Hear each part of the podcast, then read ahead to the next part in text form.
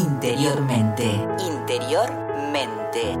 Acompañado por la presencia de Júpiter, regente de los principios de crecimiento, expansión y prosperidad, el licenciado en psicología Sebastián Cabrera nos invita a la aventura de navegar, navegar por los misteriosos senderos de la mente.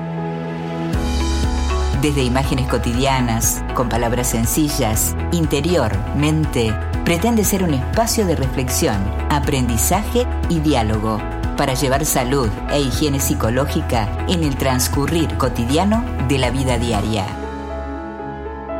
Interiormente. Interiormente. Estaba pensando cuando usted me comentó que iba a abordar este tema, ¿qué es primero? ¿no? Esto de que uno a veces se pregunta el huevo o la gallina porque somos seguros, adquirimos confianza, la seguridad nos hace adquirir confianza, o es la confianza la que nos hace adquirir seguridad. La verdad que tengo muchas dudas en el programa de hoy, licenciado. Hay una definición, dice que la persona segura es una persona que tiene confianza en sí mismo y la persona confiada es quien tiene seguridad. Si la confianza depende de la seguridad y la seguridad depende de la confianza, finalmente no sé cómo acceder. Algo de eso es cierto, digo, una depende de la otra, se retroalimentan mutuamente, es cierto eso. Me parece que está bueno pensar que ya que se retroalimentan mutuamente, por donde sea que yo empiece, voy a llegar a lo otro también, digamos. Así que se retroalimentan mutuamente, también hay un círculo vicioso en, en lo opuesto. Quiero decir, a mayor inseguridad, gano desconfianza y a mayor desconfianza gano en inseguridad. O sea que uno puede ahí generar, apuntar al círculo vicioso o al círculo virtuoso. Yo quiero presentar en el día de hoy una especie de esquema, digamos, como para que una persona pueda ir colaborando con su confianza y con su, su seguridad e ir fortaleciéndolas. Primero decir que Todas las personas en más de una ocasión en la vida hemos tenido y tendremos también situaciones en las que nos sentimos inseguros y desconfiados. Esto es habitual, es normal y es algo que no, nos sucede a todos.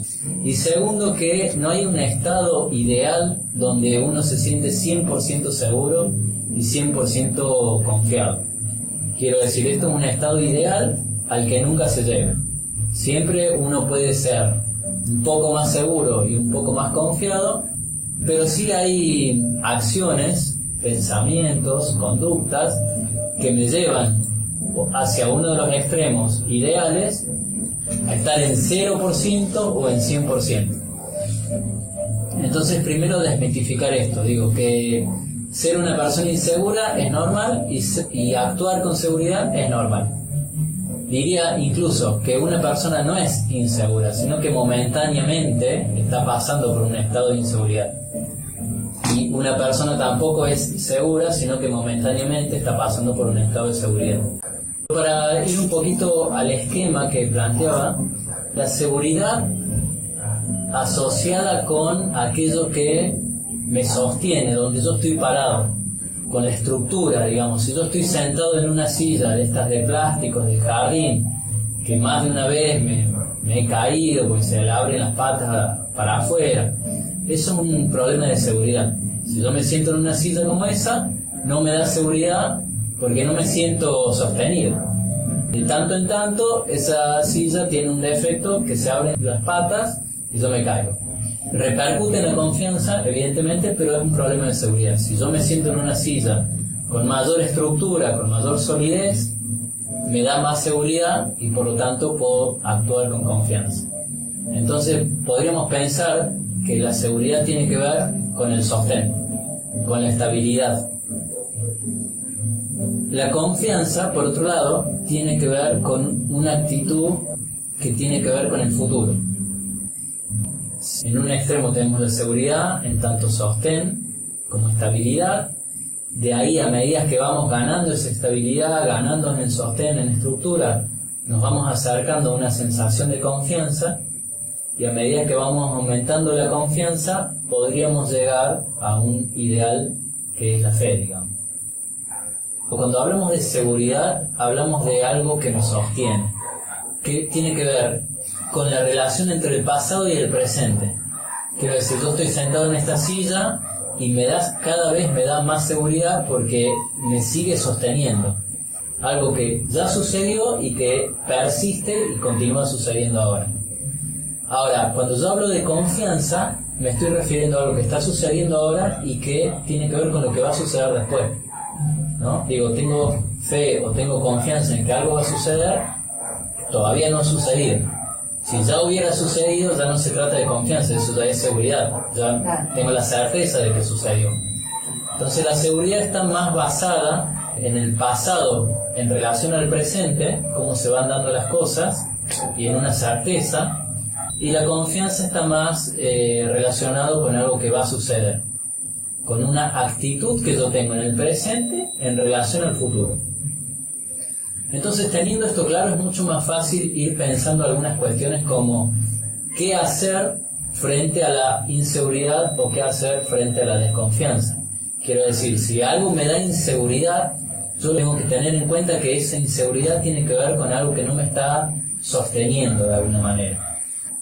Entonces hay una lógica temporal que tiene que ver con esta linealidad entre pasado, presente y futuro, cuando una persona se siente insegura, vuelvo a decir, entonces lo que tiene que trabajar son sus sostenes, sus equilibrios.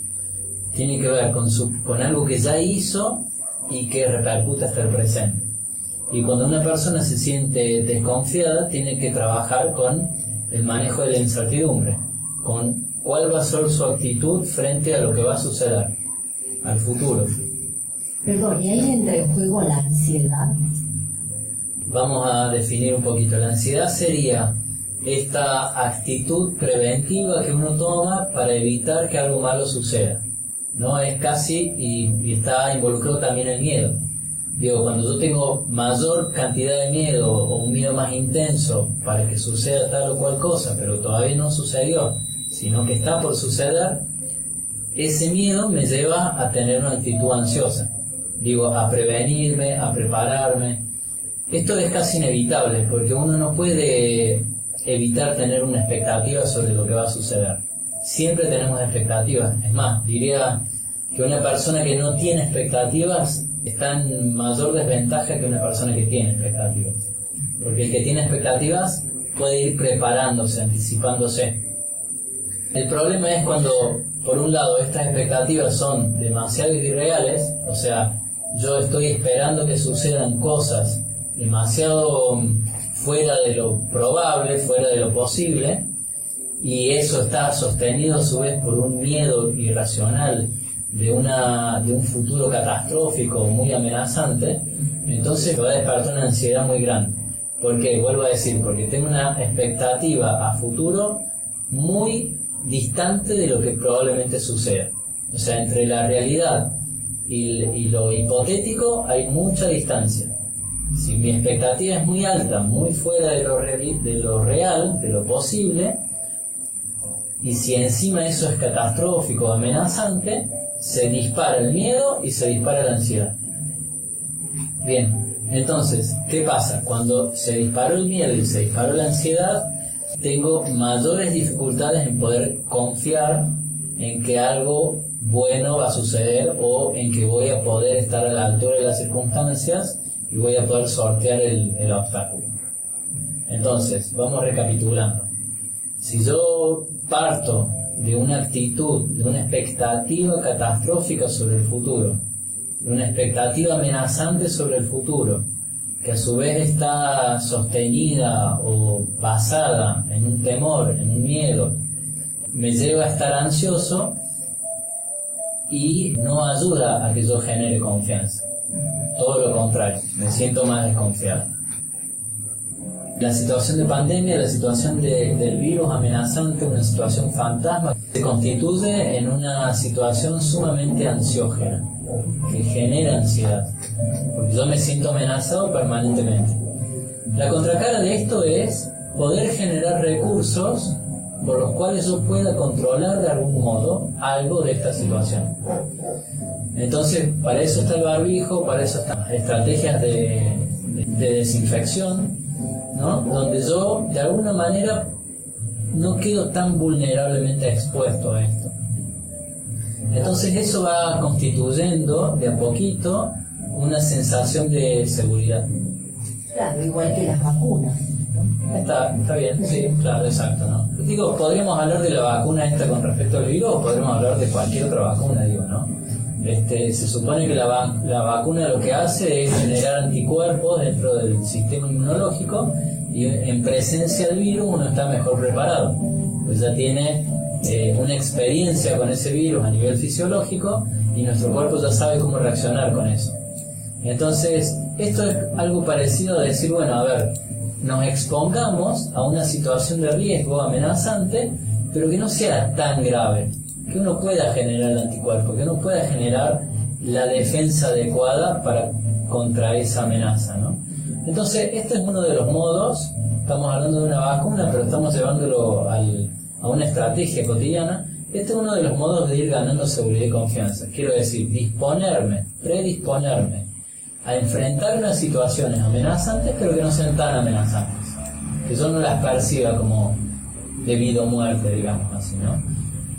Para esto hay que tener un especial cariño, hay que desarrollar un especial cariño al fracaso que es una de las estrategias que yo traigo como propuesta para generar mayor seguridad y confianza. Quiero decir, amigarme con el fracaso. Si yo me amigo con el fracaso, me voy a permitir exponerme a situaciones donde probablemente fracase y si yo me amigo con eso, no voy a tener problemas.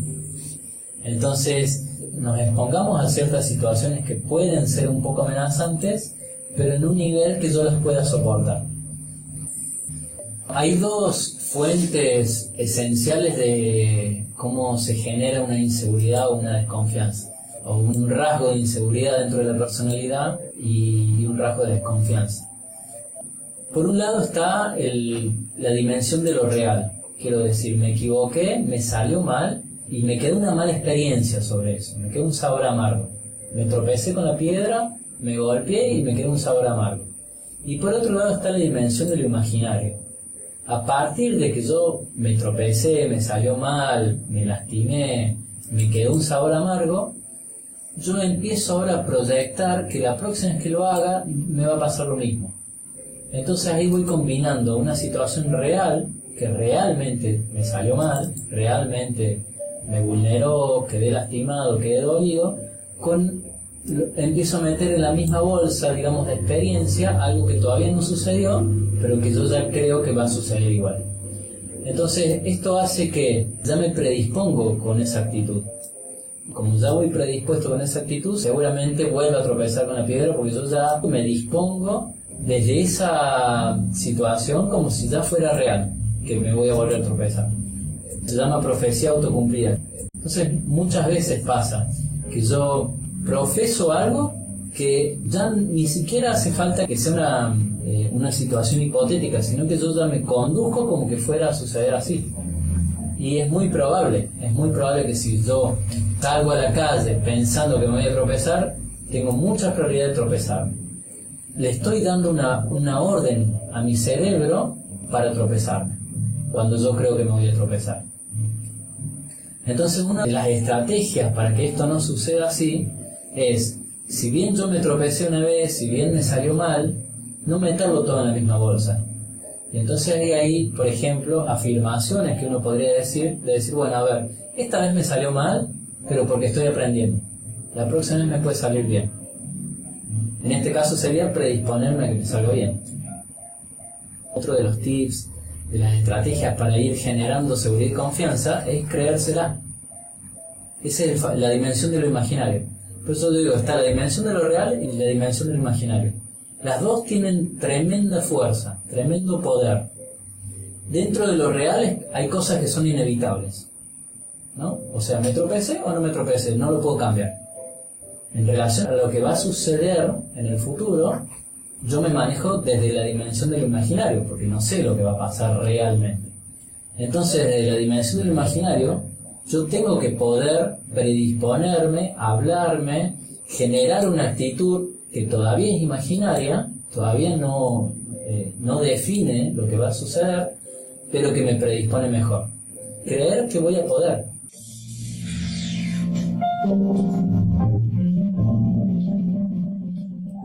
La imaginación como fuerza sanadora y como estrategia, digamos, para, para estar bien.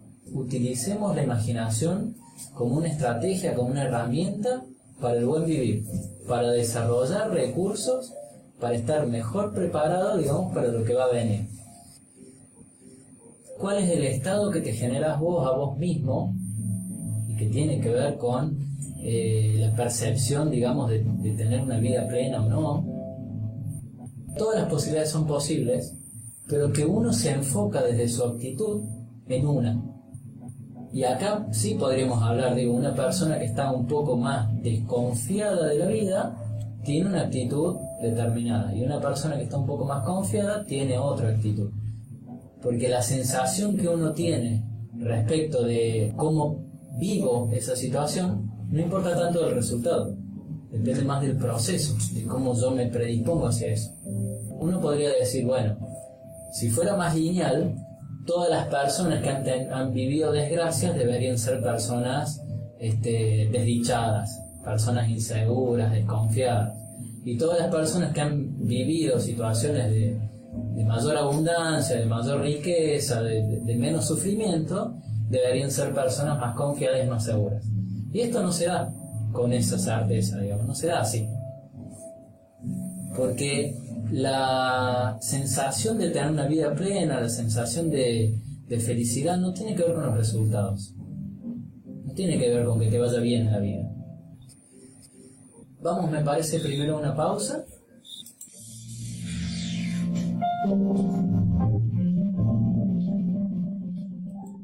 Vamos a recapitular un poquito lo que fui diciendo antes para que vaya quedando más ordenado y más claro.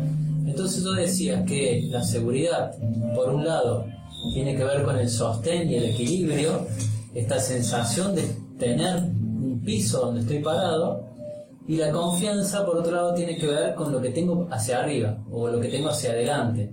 Digo, tiene que ver con ese espacio que es necesario tener de incertidumbre, de vacío, hacia el cual yo puedo crecer. Más tiene que ver con el futuro, mientras que la seguridad más tiene que ver con el pasado o más bien la relación entre el pasado y el presente, con respecto a la seguridad y con respecto a la confianza, la relación entre el presente y el futuro. Entonces, ¿por qué? Porque cuando yo me sitúo dentro de la confianza, la dimensión de la confianza, tiene que ver con las posibilidades, con lo que voy a poder lograr, con, con el potencial que está por desplegarse. Necesito construir confianza y generar confianza para poder desplegarme hacia el futuro, desplegarme hacia lo que va a venir. Y necesito, por otro lado, generar o construir seguridad para que frente a esa actitud hacia el futuro tenga donde estar parado, tenga un sostén, tenga un, un piso donde estar firme y seguro. Utilizo esta palabra en redundancia, pero es eso, es me siento seguro y desde acá que estoy firme y tranquilo porque estoy parado, me proyecto hacia el futuro. Entonces, cuando hablamos de alguna dificultad con respecto a la seguridad o la confianza, tenemos dos problemas. Por un lado, no siento la firmeza ni la estabilidad que me da la tranquilidad de poder actuar y por otro lado no me puedo desplegar, no puedo generar eh, una posibilidad, digo, no puedo actuar mi potencial todo el tiempo estamos viviendo en un presente que está relacionado hacia atrás con el pasado y hacia adelante con el futuro. Entonces todo el tiempo se está conjugando en cada cosa que yo hago algo en relación a la seguridad y a la confianza. La única forma en que no se esté conjugando algo en relación a esto es que yo esté inerte. Podría ser a la noche cuando uno no tiene conciencia, pero en cuanto uno se despierta, ya entramos de vuelta con la conciencia en ese río, en esa lógica temporal, donde hay un pasado y habrá un futuro, digamos. Bien, cuando hay una dificultad con respecto a la seguridad, donde yo me siento inseguro, lo que hay que aprender a gestionar es el miedo y la ansiedad. Digo, lo que está de base interrumpiendo es una situación que me, me da miedo y por lo tanto actúo ansiosamente. Actuar ansiosamente quiere decir que yo tengo una expectativa catastrófica o amenazante con respecto al futuro. Digo que algo que va a suceder no voy a estar lo suficientemente preparado y seguro me va a salir mal.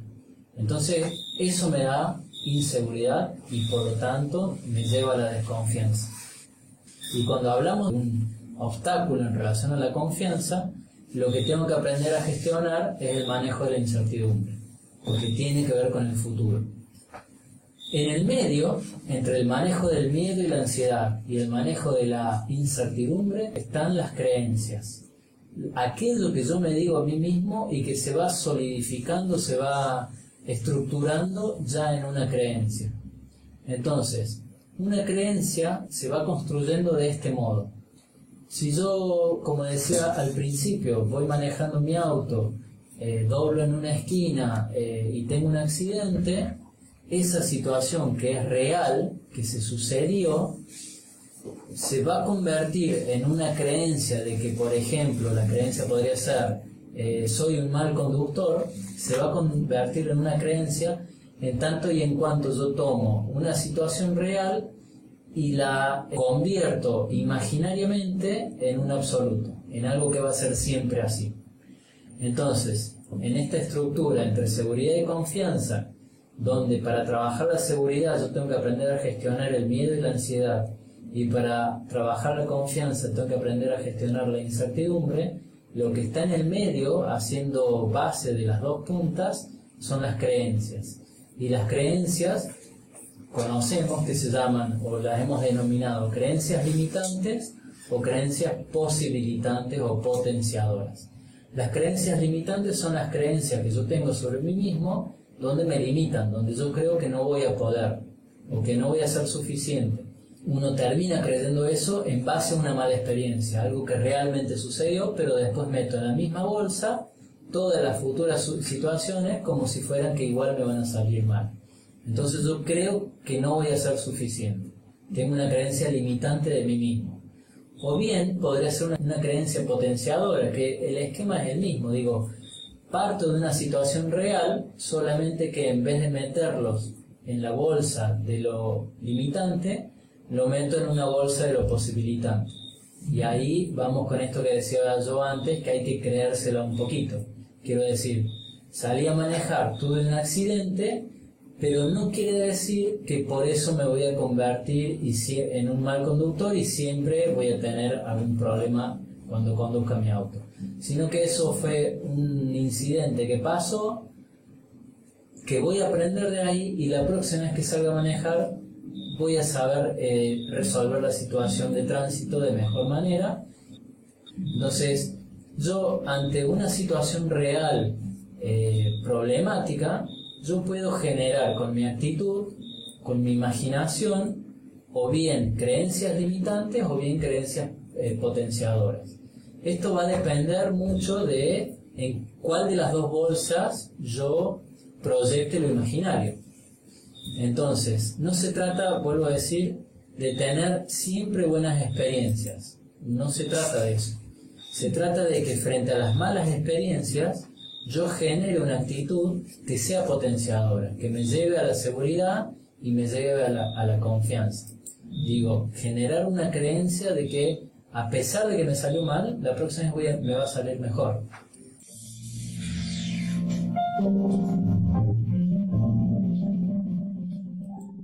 La seguridad y la confianza no depende de que me vaya bien o me vaya mal, o me tropiece o no me tropiece con la piedra.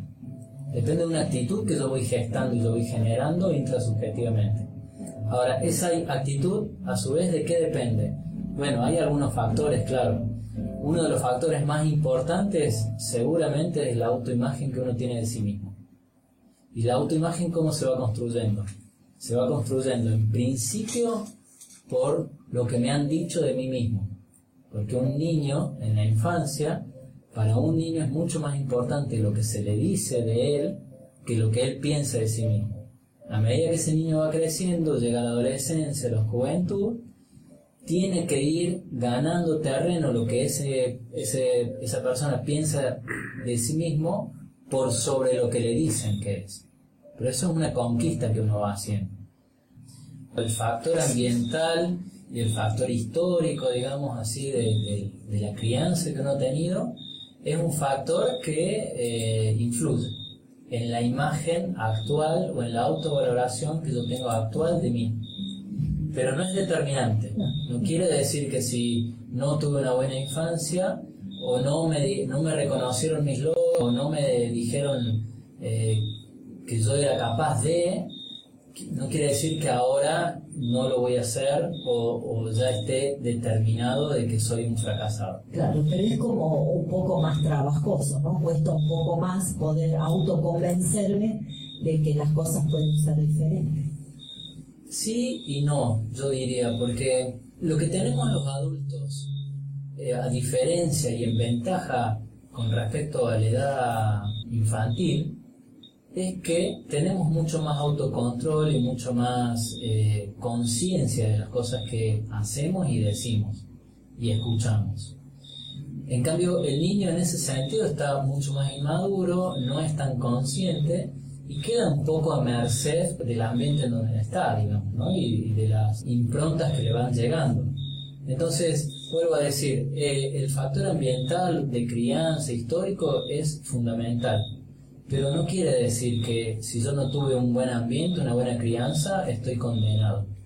Lo que quiere decir es que ahora, con mi nivel de conciencia actual, con mi maduración actual, yo a lo mejor sí tengo que hacer un poquito más de esfuerzo, una compensación, digamos así, pero aún así puede suceder al revés, que tengamos una buena crianza y que después de grande yo me auto boicoteo y pienso de mí que soy un desastre y pienso de mí que no puedo y entonces finalmente el efecto, el resultado es el mismo.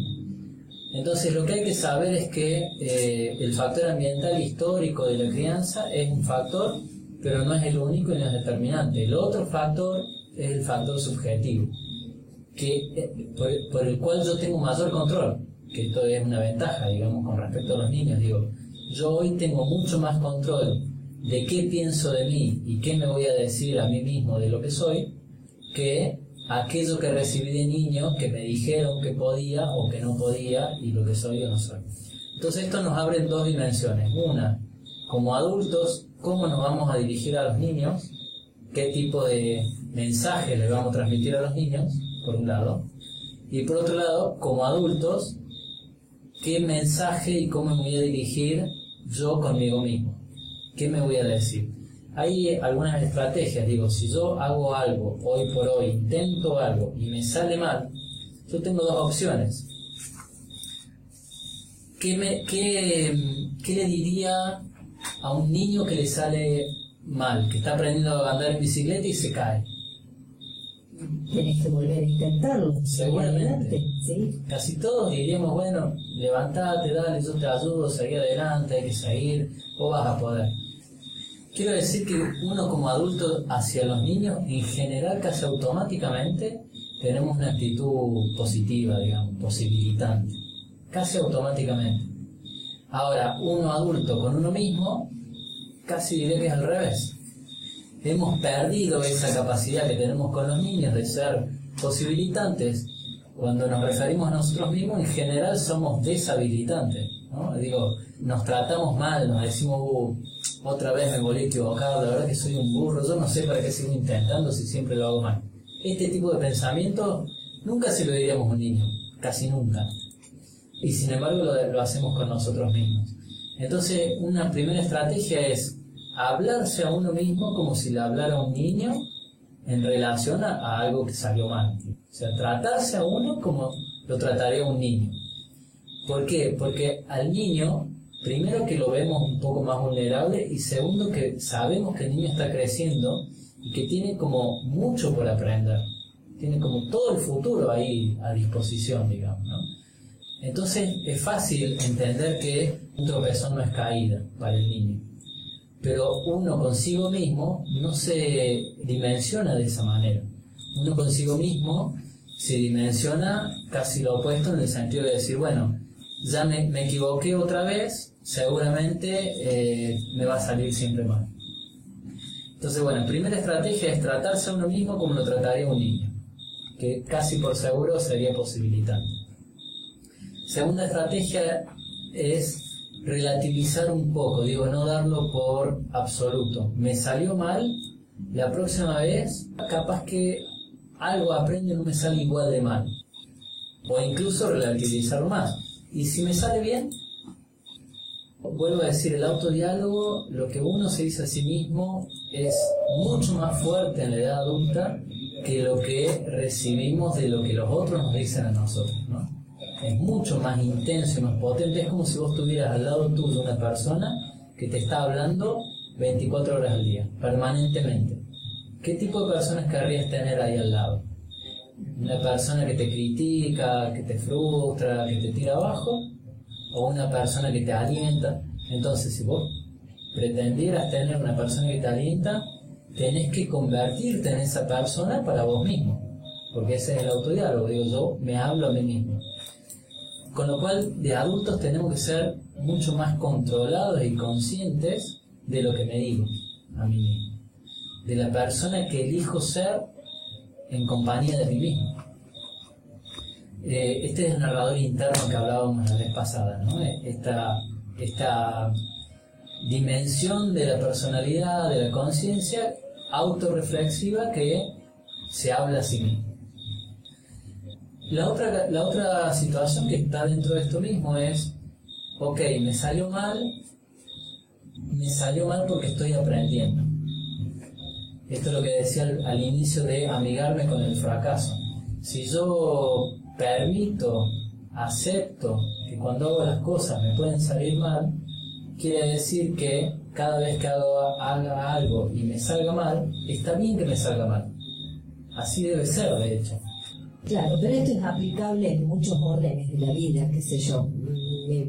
Pongo a coser algo, decir, bueno, al principio, hasta que aprenda, hasta que le agarre la mano, como uno dice en el lenguaje coloquial, voy a ir aprendiendo y me va a ir saliendo mejor, ¿no? Y esto uno lo aplica, como te decía, en muchos órdenes. Sí, sí, esto, claro, digo, el tema de la confianza y la seguridad está activado permanentemente desde que yo estoy despierto hasta que me duermo.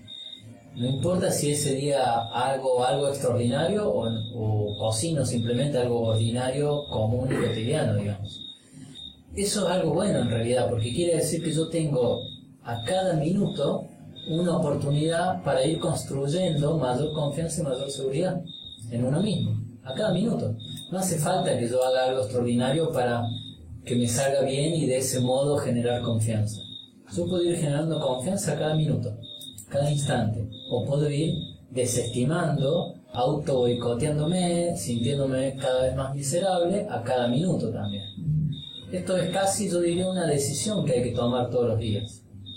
Tengo que estar atentos a eso, tengo que estar lúcido, no podemos dejarla pasar y ojalá que termine el día y yo me sienta más confiado. No, tiene que ser una cosa azarosa, digamos. Para mí tiene que ser una decisión consciente de que cada cosa que yo me dispongo a hacer, utilizarla como excusa para sentirme más seguro y más confiado. Otra estrategia que sirve es rodearme de gente que yo ya la percibo así. Rodearme de gente, hablar con gente, hablar sobre las cosas que a mí me salen mal con gente que yo percibo que son personas seguras y confiadas. Porque si yo me rodeo o hablo de, estas inseguridades con personas que yo percibo que son inseguras y desconfiadas, lo que van a hacer es aumentar mi propia inseguridad y aumentar mi propia desconfianza. Entonces esto parece una, una estrategia, una invitación un poco ingenua o infantil, pero es sumamente beneficioso, digo, elegir el entorno, las personas con quien voy a compartir determinada cosa, pero no elegirlo al azar, elegirlo con la intención de me voy a rodear de aquellos que ya lograron lo que yo quiero lograr. Si yo intento algo una vez y me sale mal, dos veces y me sale mal y ya concluyo que no lo hago más porque me va a salir siempre mal, me estoy apresurando en una conclusión. Muchas veces el problema de seguridad y de desconfianza tiene que ver con que yo saco conclusiones antes de tiempo. Bastante antes de tiempo, ¿no? O sea, saco conclusiones de que soy un, eh, un inútil o que soy inseguro o que no voy a poder en base a dos o una o dos o tres experiencias negativas solamente. Cuando en realidad, vuelvo a decir, a lo mejor hace falta varios otros intentos como para sacar la conclusión, digamos. Bueno, decimos al principio, esto tiene estrecha, estrechísima relación con el concepto y la valoración que uno se tiene de sí mismo, con lo que llamamos habitualmente autoestima. Por supuesto tiene que ver una persona con, con mejor autoestima, tiene mayor sentido de seguridad y confianza en sí mismo. Así que, bueno, en fin, la situación de la confianza y la seguridad son dos elementos que yo tengo que estar lúcido, despierto, atento, que a cada minuto del día yo puedo ir construyendo, fortaleciendo esto.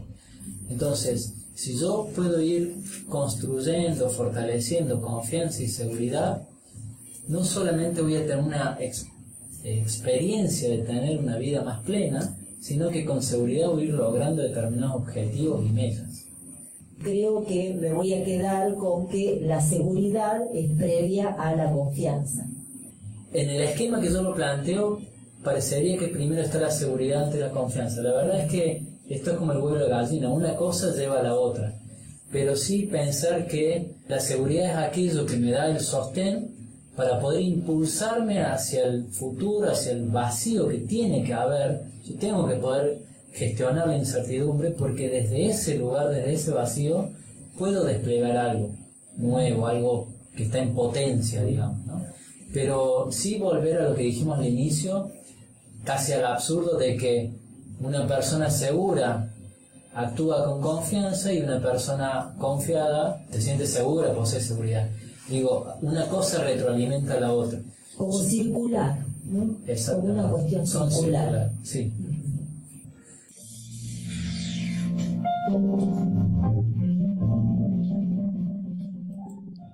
Yo creo que el desafío está ahí, en ese caso, en los padres, en los adultos, de dar un aliento y dar una frustración adecuada, en términos de lo real.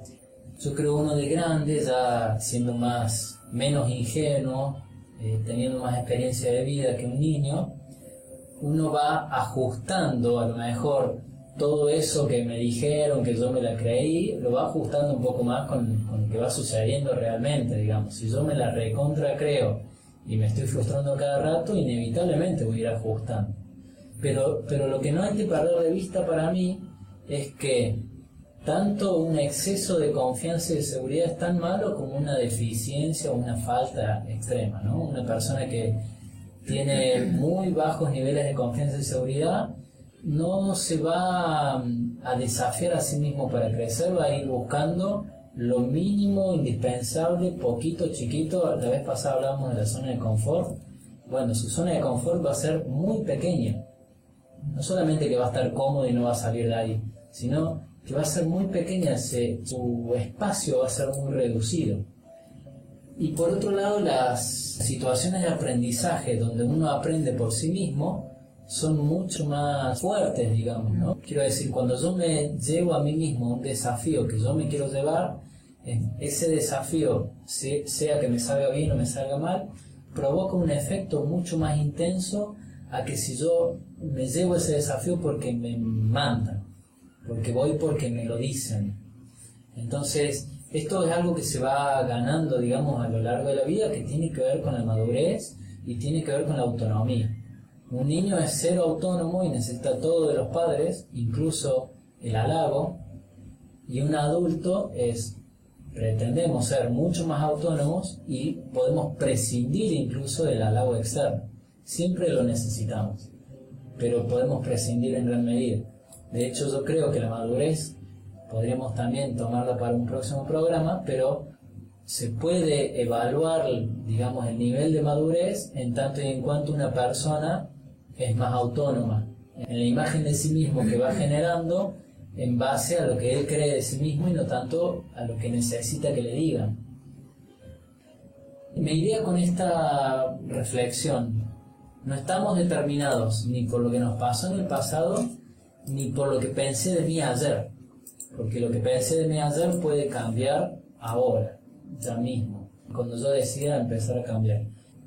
Y también que la seguridad y la confianza se van construyendo, toma tiempo, toma tiempo. Esto también, si bien a cada minuto yo tengo poder de decisión, de un minuto a otro no voy a revertir algo que yo fui construyendo, una imagen o una autovaloración de mí que yo fui construyendo por años. Me va a tomar tiempo, pero se puede, se puede, toma tiempo.